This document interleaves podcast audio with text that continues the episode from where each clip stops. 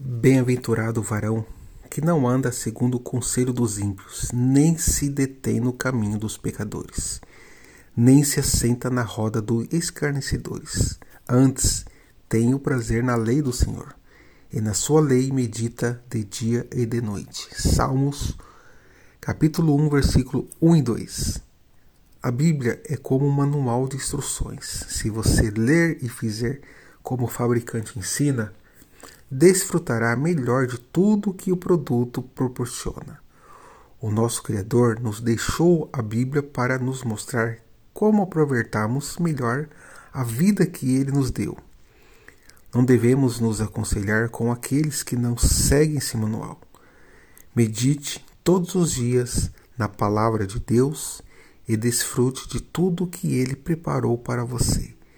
Viva a plenitude de Deus. Glória a Deus por essa palavra.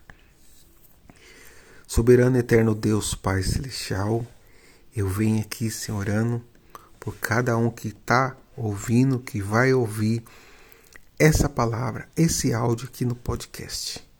Senhor, que possamos ter fome de Ti, Senhor.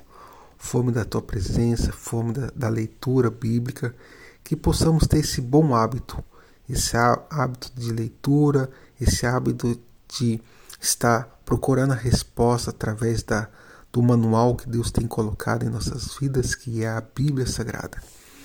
Senhor, que possamos estar sempre prosseguindo para o alvo, sempre ouvindo conselhos de Deus ou pessoas que Deus tem colocado nos nossos caminhos, pessoas que vão aproximar mais de Ti.